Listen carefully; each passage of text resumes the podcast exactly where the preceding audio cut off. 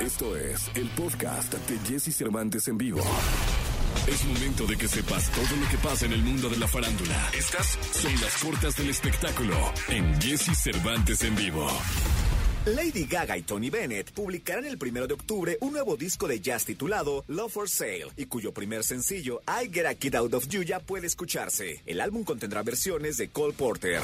Gracias a su marca y su línea de maquillajes, ahora la fortuna de Rihanna alcanza los 1.7 mil millones de dólares. Con esto se convierte en la mujer cantante más rica del mundo y la segunda mujer en el mundo del entretenimiento solo por detrás de Oprah Winfrey.